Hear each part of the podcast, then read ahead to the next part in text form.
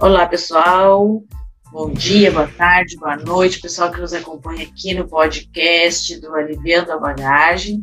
E hoje estamos na continuação, na continuidade né, das reflexões, da análise que nós estamos fazendo aqui, andando de tanque vazio. E hoje né, nós vamos estar concluindo uh, os últimos capítulos e a gente vai estar fazendo de certa forma, uma, um resumo, né, pontuando aquilo que de mais importante a gente pode sair desse livro. Tenho certeza que vai contribuir grandemente na tua vida. Porque o nosso autor aqui, né, o autor do livro, o N. Cordeiro, ele traz, uh, já nesse capítulo 10, uh, eh, falando sobre a intencionalidade da vida. E é interessante nós pensarmos nesse sentido, a vida como monitoramento e avaliação constante daquilo que a gente faz, de como nós a conduzimos, de como nós levamos a nossa vida, se cuidando, dando atenção de uma forma integral ou nos esvaziando, nos esvaziando sem um cuidado devido, não é? E ele até traz questões bem importantes a gente de pensarmos a respeito da importância da reestruturação, de nós reestruturarmos os nossos dias, de termos aquele propósito do viver, né? E isso sim trazendo a questão do intencional para nossa vida, uma vida, uma vida intencional. Não esperarmos uh, termos um colapso, seja ele físico, mental, emocional, uh, espiritual, mas e antes disso, né, antes de sermos parados por um colapso, que nós possamos sabiamente pararmos e evitarmos dessa forma o pior para a nossa saúde, para nossa família, para o ministério, seja a forma que for. É, o ritmo de vida ele vai determinar uh, o nosso futuro. Se um ritmo de vida sadio, teremos, seremos pessoas saudáveis. Se, uh, será um líder saudável, será um pastor saudável. Agora, se pensarmos e se agirmos de maneira não é, contrária, com certeza teremos o adoecimento psíquico, emocional, né, a, o adoecimento como um todo. Então, eu te convido, talvez, né, a dar uma paradinha, pensar como nós estamos levando, como você está levando o ritmo né, da sua vida. De que maneira? E eu achei um ponto bem interessante, não sei o que, que vocês pensam, o pessoal aqui, da, meus colegas, não é? mas a respeito né, que o autor traz, assim, que talvez quando a gente tem uma intenção de vida saudável, talvez a gente até não vá sair na revista Forbes, talvez nós não vamos estar lá como destaque, mas com certeza né? E isso vai nos preparar para nós nos apresentarmos diante de Deus. E aí ele traz a citação de Paulo, né? Lá em Colossenses, que diz assim: santos, inculpáveis e livres de qualquer acusação. Então, é uma forma aí introdutória que está, está pontuando essas questões para vocês que estão nos ouvindo, uh, para a gente pensar sobre isso. E a gente vai ter esse bate-papo aqui. Sou aqui com os meus colegas, a Ruth, Marcelo e a Keila, né, que vamos estar trazendo algumas contribuições e as nossas reflexões né, pessoais em cima desse texto que nós estamos fazendo leitura. Então, olá pessoal, tudo bem com vocês? O que vocês acharam da leitura desse, desse livro, já que estamos finalizando? Olá, aqui é a Keila. Então, Elisandra, é, compartilhando um pouquinho aqui do que o autor diz, né? É interessante que ele diz que a vida precisa ser intencional. E que muitas vezes a gente precisa de tirar um tempo para descansar, um tempo para cuidar da gente, e nós não fazemos. Intencionalmente falando, é inadmissível. Mas quando se adoece, pode. Ou seja, a forma como nós estamos lidando com, com a situação e cuidando de nós mesmos, né? Por que esperar adoecer para parar? Por que não parar antes de adoecer? E como né, o autor já citou aí várias vezes no decorrer do livro, um parar preventivo, o retorno é muito mais rápido do que um parar para se tratar. Quando você para para tratar, você precisa de ficar aí talvez longos meses. E um parar preventivo, se você para, por exemplo, uma vez na semana, e a cada um mês você tira um fim de semana para descansar, as pessoas não conseguem olhar isso e acham inadmissível. É um absurdo parar para poder descansar, parar para poder cuidar. E é interessante pensar até onde isso também é aprovado por Deus, né? Porque essa correria do dia a dia acaba que impede você de olhar para si, acaba atrapalhando um pouquinho também a sua vida espiritual, porque atrapalha todas as áreas da sua vida. O autor pontua aqui um pouco mais para frente, a gente vai comentar sobre isso, a gente não perceber os sinais que o corpo está dando, que a mente está dando para gente. E aí, às vezes, fica tão no automático que as coisas vão acontecendo e não percebe. E aí está atrapalhando todas as áreas da vida. E se você consegue parar e pontuar semanalmente um momento de descanso, mensalmente, um fim de semana, você ainda consegue se organizar e colocar as coisas todas dentro do eixo. Olá, aqui é o Marcelo falando. Eu achei interessante o nome do, do capítulo que ele colocou, né? Ele fez um jogo de palavras de uma vida intencional em vez de uma vida intensa. Que ele se comparava antes, né? Que ele era como um carro turbinado. E um carro turbinado fazia barulho, corria, levantava poeira. Mas um carro turbinado acaba gastando muita gasolina, gastando muita energia. Então ele deixou de ser um carro turbinado para ser um carro mais, vamos dizer assim, um carro mais controlado. E para isso ele demonstrou que ele começou a fazer um planejamento da vida dele, né? Ele até criou algumas ferramentas.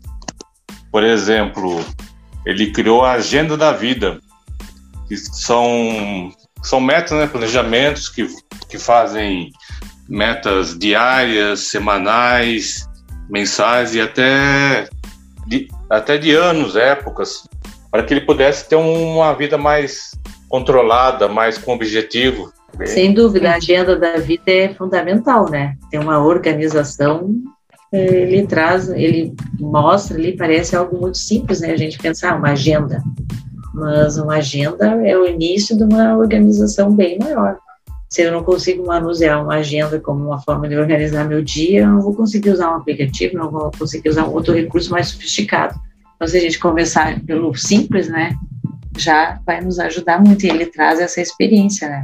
Ele trouxe basicamente nesse, nesse capítulo uma solução para todo o problema que, que foi apresentado. Então, ele foi trazendo na experiência dele o que ajudou ele a organizar a rotina, a estabelecer rotinas, por exemplo, para passar com a família, é, para tirar um tempo para o devocional, para tirar um tempo para resolver as questões administrativas, para tirar um tempo para não fazer nada. Então, ele organizou toda a rotina dele nesse sentido, né? Essa agenda da vida foi incluindo várias áreas né, da, da vida dele que são importantes, que nem aqueles, aquele 5% que ele traz em outros capítulos, né, os 5% de cada área, né, área da vida dele, e ele incluiu isso nessa agenda. E a gente pode relacionar isso ao que muito tem se falado, principalmente no, nos tempos atuais, que é a questão da gestão do tempo o quanto administrar o, tempo que nos foi dado não é um luxo, é uma questão de sobrevivência para a gente dar conta de toda a demanda que vem surgindo. Né, com o avanço da, da tecnologia, a gente cada vez mais é bombardeado com muitas informações, é, cada, né, cada hora é uma coisa nova, cada hora uma demanda nova, as coisas estão em, em constante mudança com uma frequência muito rápida, e para a gente não ser sufocado né, nessa correria, a gente precisa conseguir administrar a nossa vida de uma maneira que não nos leve ao adoecimento. Porque se a gente não administra a nossa vida, a forma como a gente vai conduzindo ela vai gerar adoecimento. E aí, né, essa gestão do tempo hoje ela se faz muito necessária. Ter uma agenda, é, conseguir estabelecer o que é, é prioritário é, e não transformar, não deixar tudo de última hora, tudo urgente, né? Tudo só apagando incêndio. A intenção é que evitar que o incêndio aconteça. Então, anotar o que você precisa fazer, o que dá para delegar, né? O que dá para outras pessoas fazerem. Até porque usar a agenda, né? Essa questão é o planejamento, a questão do gerenciamento do tempo. Usar uma agenda, ele faz com que a gente evite as urgências, né? Que é o que acaba pegando no nosso dia a dia, porque daí a urgência vem, se atravessa no meio do meu dia e eu tenho que resolver. Então, se eu consigo organizar, logo vou conseguir evitar essas situações. E aí nos evitamos problemas também. E no planejamento semanal, ele, ele também fez, é, colocou o sabate, né? É, assim como está na Bíblia, Deus é, fez o mundo e descansou no sétimo dia. Ele fez também no, o sabate dele para descanso, né? Que ele tinha no dia certo para que ele descansasse totalmente da igreja, de todas as questões. E, e além de descansar, que fizesse um planejamento. Eu não vou só descansar, o que, que eu vou fazer para me divertir, para ficar com a família, para me recuperar minhas energias. E também fez um planejamento de feriados, de férias, é, de viagens, que se dedicar cada vez mais à família, ao devocional. Quando a Ruth fala da gestão do tempo, né? E agora o Marcelo traz essa, essa divisão, como ele fez, é interessante, nós precisamos aprender a, a gerir nosso tempo, mas nós precisamos também saber dividir o nosso tempo. Porque não resolve gerir apenas um tempo em uma área da vida esquecer das outras áreas da vida, como o Marcelo acabou de trazer, né? Então eu preciso sim organizar a minha agenda, planejar o meu momento de trabalho, meu momento no ministério, mas eu preciso também saber gerenciar e colocar um momento de lazer para eu estar sozinho, um momento para eu estar com meus meus familiares, né? Para quem tem filho estar com filho. Então é saber dividir é, de forma consciente esse tempo, porque talvez a gente fala que ah não, agora eu tô com uma agenda eu tenho até uma previsibilidade do que eu faço amanhã, do que eu faço depois de amanhã, mas essa agenda está focada apenas numa área da vida.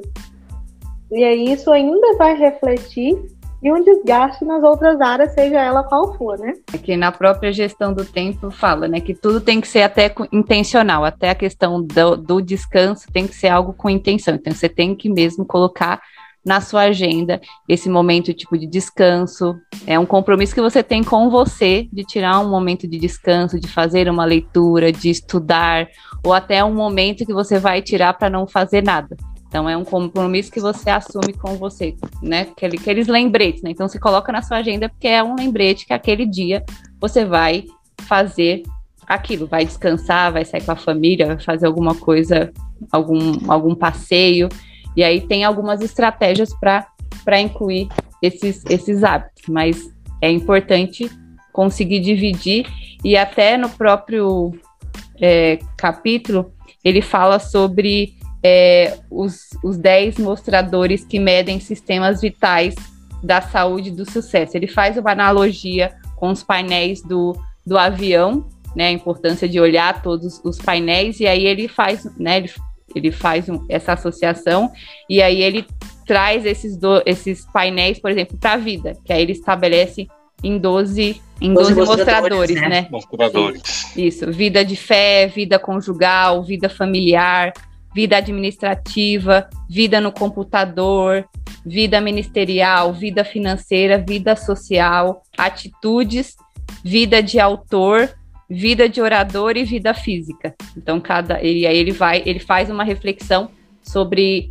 cada área que ele achou importante, o, o que ele precisaria de repente melhorar, o que estava em falta, o que ele precisaria fazer para melhorar cada área da vida que, que ele viu que era necessário e que para ele, se não tivesse em equilíbrio, né, poderia trazer um prejuízo, assim como trouxe prejuízos. E assim como cada aparelho do avião é importante, porque se algum deles der defeito, o avião pode cair, cada mostrador da vida também é importante, porque se cada um deles falhar, é, também pode prejudicar a vida do obreiro, né, como pastor. Por exemplo, é, o mostrador número um ele colocou vida de fé, que é o tempo que eu tenho para trabalhar minha fé, para buscar a Deus, para a questão espiritual mesmo, devocional. Mostrador número 2 fala sobre a vida conjugal, necessidade que eu dê atenção para o meu cônjuge, que eu passe tempo, qualidade com ela, com minha esposa, com meu marido, para que eu mantenha firme meu casamento. Ah, o mostrador número 3, que é da vida familiar. Se eu consigo dar atenção para meus filhos, para os outros familiares, é, passar o tempo de qualidade com eles. O mostrador número 4, sobre a questão administrativa. As minhas coisas da igreja e as, e as questões particulares, é, elas estão organizadas, é, elas, elas estão planejadas. A mostrador número 5, vídeo do computador, fala sobre a questão de documentos mesmo, né? De quanto, por exemplo, as minhas mensagens, se elas estão guardadas, os meus sermões, se eu faço, e se eu planejo eles, ou, quando eu vou usar um sermão, eu não sei onde que ele está. A vida ministerial, se eu estou fazendo um planejamento de é, treinando outras lideranças, é, se, eu, se, eu, planejo quando eu vou sair de férias, se tem alguém que possa ficar no meu lugar, todo esse planejamento está é, tá sendo, está sendo feito. A vida financeira, e se eu também, se eu não faço um planejamento financeiro, é, um pastor que está com dívidas, que o salário dele não dá para a sua família também não vai poder ficar bem. Ah, o mostrador número 8 fala sobre a questão social, por exemplo, lazer, viagens, se eu tenho um grupo social além da igreja, além da minha família. O mostrador número 9, é, como que anda meu humor, minhas atitudes, é, se eu tenho um, um, bom relacionamento com outras pessoas que estão à minha volta. Mostrador número 10, vida do autor. Ele fala sobre a questão de, de planejamento dos meus projetos, se eu estou dando andamento, se, ou se eles estão parados, se eles estão enrolados. É, mostrador número 11, que é a vida de orador se eu tenho dedicado tempo à minha oração, à minha espiritualidade, a ter uma relação íntima com Deus. E o mostrador número 12 que fala sobre a vida física. Eu tenho cuidado da minha saúde física, feito esportes, academia, é, cuidado da minha alimentação. Se o meu corpo físico não está bem, também o meu humor não vai estar bem e meu, e meu, e meu papel como pastor também vai ficar comprometido. E é interessante que o Marcelo pontuou aqui as questões que o autor trouxe mas ele trouxe sobre a vida dele. E aqui entra um, uma questão muito importante, que é o autoconhecimento. O que ele está querendo trazer, ensinar para a gente aqui, é que existem sinais, existem áreas da vida que você consegue perceber pequenos sinais que as coisas não estão fluindo muito bem. Mas para isso você precisa conhecer um pouquinho, entender um pouquinho de cada área da sua vida, para você conseguir, conseguir perceber esse sinal. É como ele diz, né? Ele compara com o painel do avião e chega um momento que o piloto entende que alguma atitude precisa ser tomada. Mas por quê? Porque ele conhece que ele está observando que algo de diferente já está acontecendo ali no painel. E aí a mesma coisa na nossa vida. O autor trouxe aqui as áreas da vida dele, né? Por exemplo, a, as áreas da vida dele quando ele produz, ele traz como autor. Mas e você? Qual é a área da sua vida que você produz?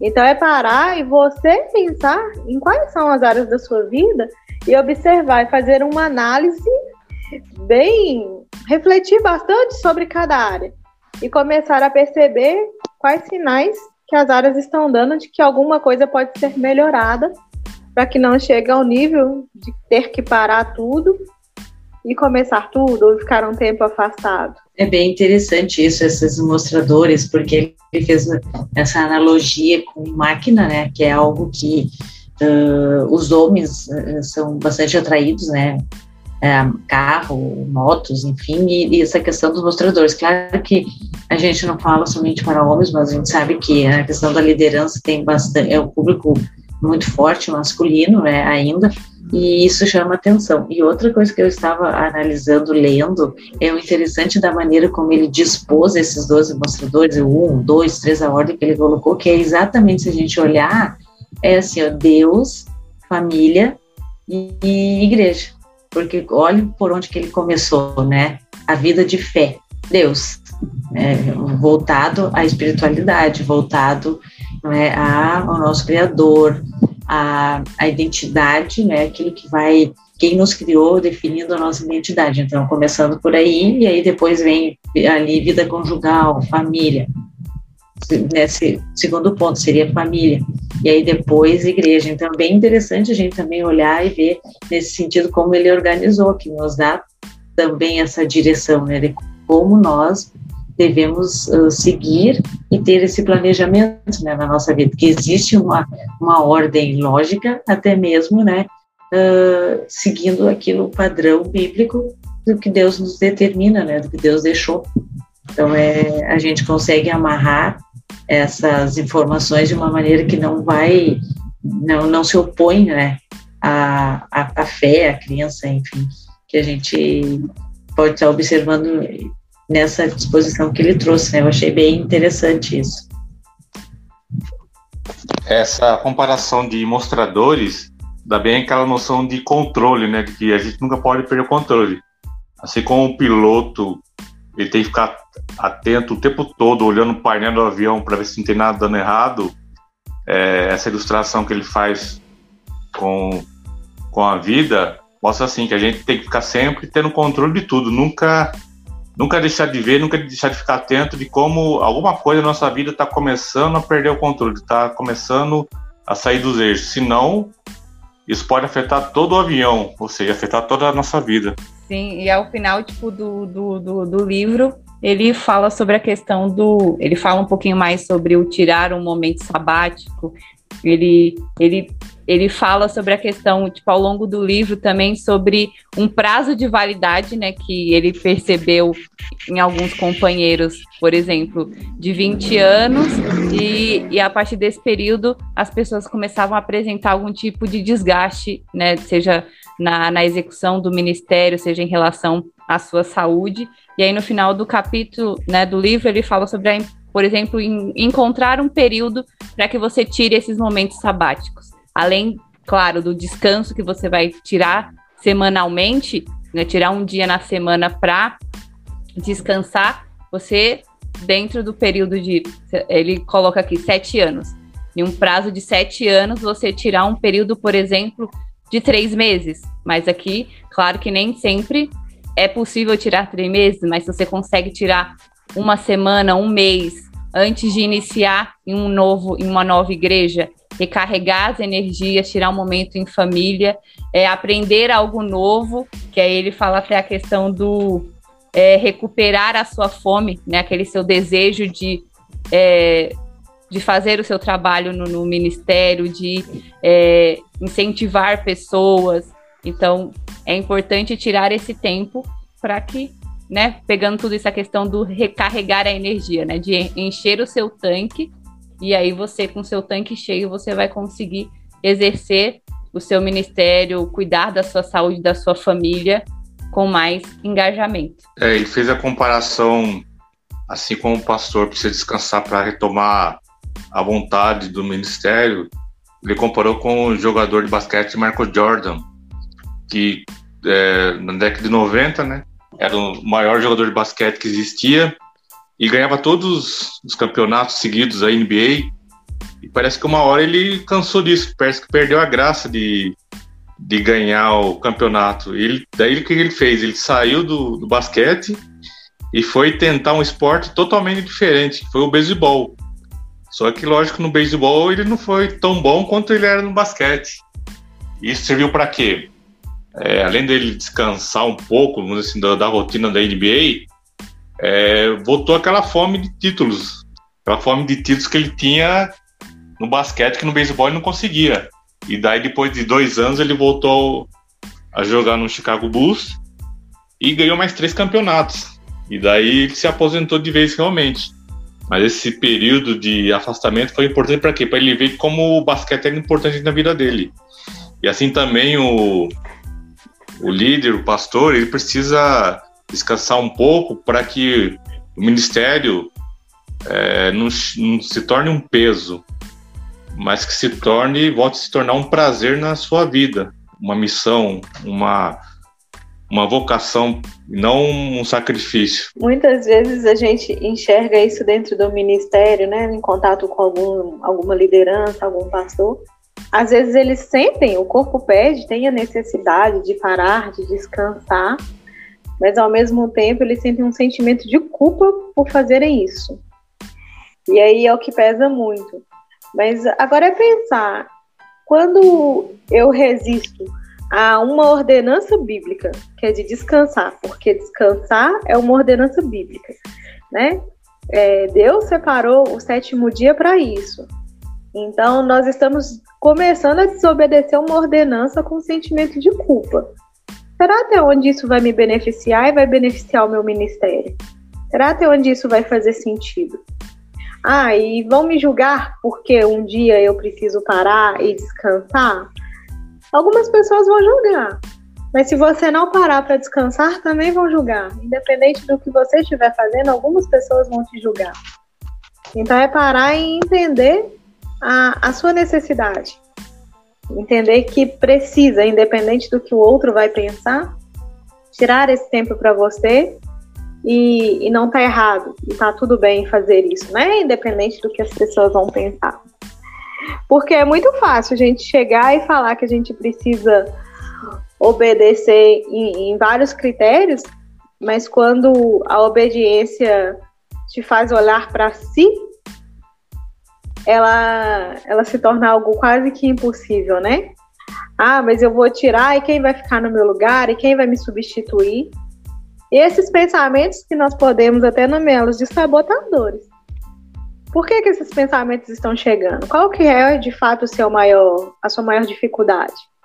É de fato porque você não conseguiu delegar, distribuir atividades dentro da sua igreja e aí hoje você não tem com quem contar? A dificuldade é de que você tem medo de que alguém tome seu lugar ali na liderança, de que alguém seja melhor que você. A dificuldade é que quando você abraça ali tudo, você não tem tempo de olhar para si. Quando você precisa de tirar um tempo de descanso, você obrigatoriamente está olhando para si? Ou é porque né, você se acha o único capaz de estar liderando o seu ministério? Então é pensar nos porquês também desses pensamentos.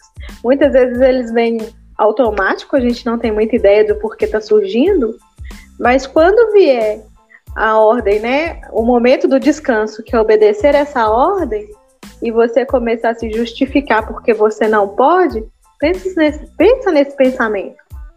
E de fato, se eles são reais ou não. E é isso, pessoal. Então a gente encerra aqui, né? O podcast voltado para o livro Andando com Tanque Vazio. A gente espera que tenha feito sentido para vocês, que some de alguma forma na vida de vocês. E nós continuamos ativamente ali no Instagram, produzindo mais conteúdos, que você possa nos seguir no arroba aliviano.abagagem. Estamos à disposição para que você precisar se precisar de palestras, atendimentos dentro da sua igreja, qualquer coisa que você precisar voltada para essa área, que você possa contar conosco. Estamos à disposição e nos vemos em breve com mais conteúdos.